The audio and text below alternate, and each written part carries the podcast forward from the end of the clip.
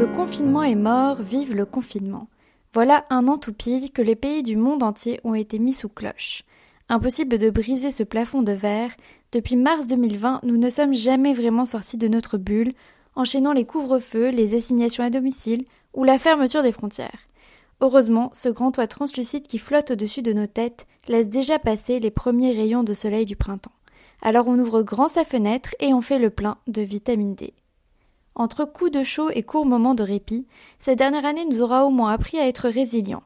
Dans Weekly Chair, vous retrouverez une série d'articles qui vous aideront à vous adapter avant que le ciel ne vous tombe définitivement sur la tête. Bonne Weekly Chair et bon week-end Lundi, des trajets domicile-domicile.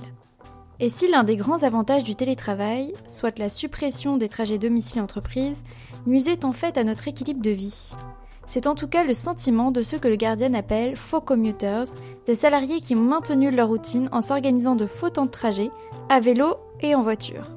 Ces moments réguliers peuvent faire office de tampon entre temps personnel et professionnel tout en aérant la tête et l'esprit, de quoi constituer un moment pour soi, salutaire et sans contrainte.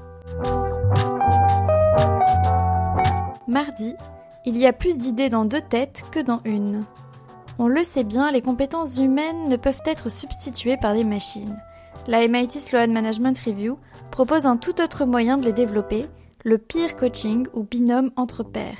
Par la construction d'une relation de confiance et d'ouverture, chaque binôme peut travailler via le feedback, le dialogue, la remise en question de ses acquis et croyances à faire éclore et renforcer ses compétences humaines.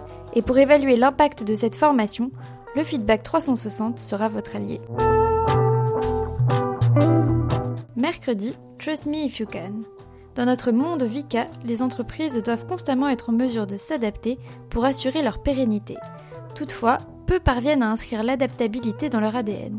Pourquoi? Parce qu'elles tentent de répondre aux imprévus par un contrôle accru des équipes, reliquat des réactions propres à un monde économique stable. Dans cet article, la Harvard Business Review prône une approche plus souple fondée sur la théorie scientifique de l'émergence. Les managers définissent le quoi de leurs objectifs et font confiance à leurs collaborateurs pour déterminer comment les atteindre. Jeudi, cavalier en D6. L'année 2020 n'aura pas été que l'année du confinement.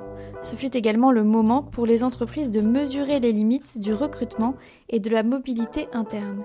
Eddie L. Goldberg propose ainsi dans un blog une nouvelle approche pour combler le déséquilibre entre postes et compétences.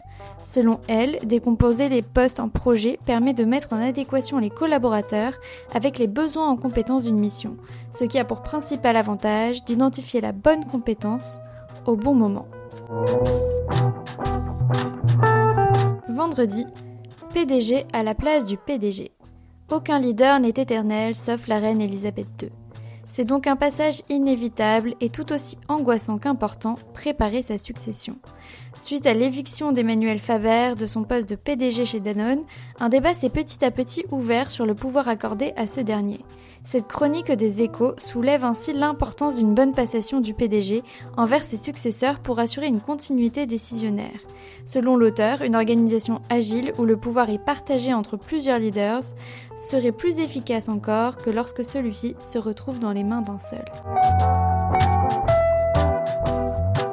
Vous venez d'écouter Weekly HR, la newsletter qui revient sur une semaine 100% RH tous les vendredis à 8h.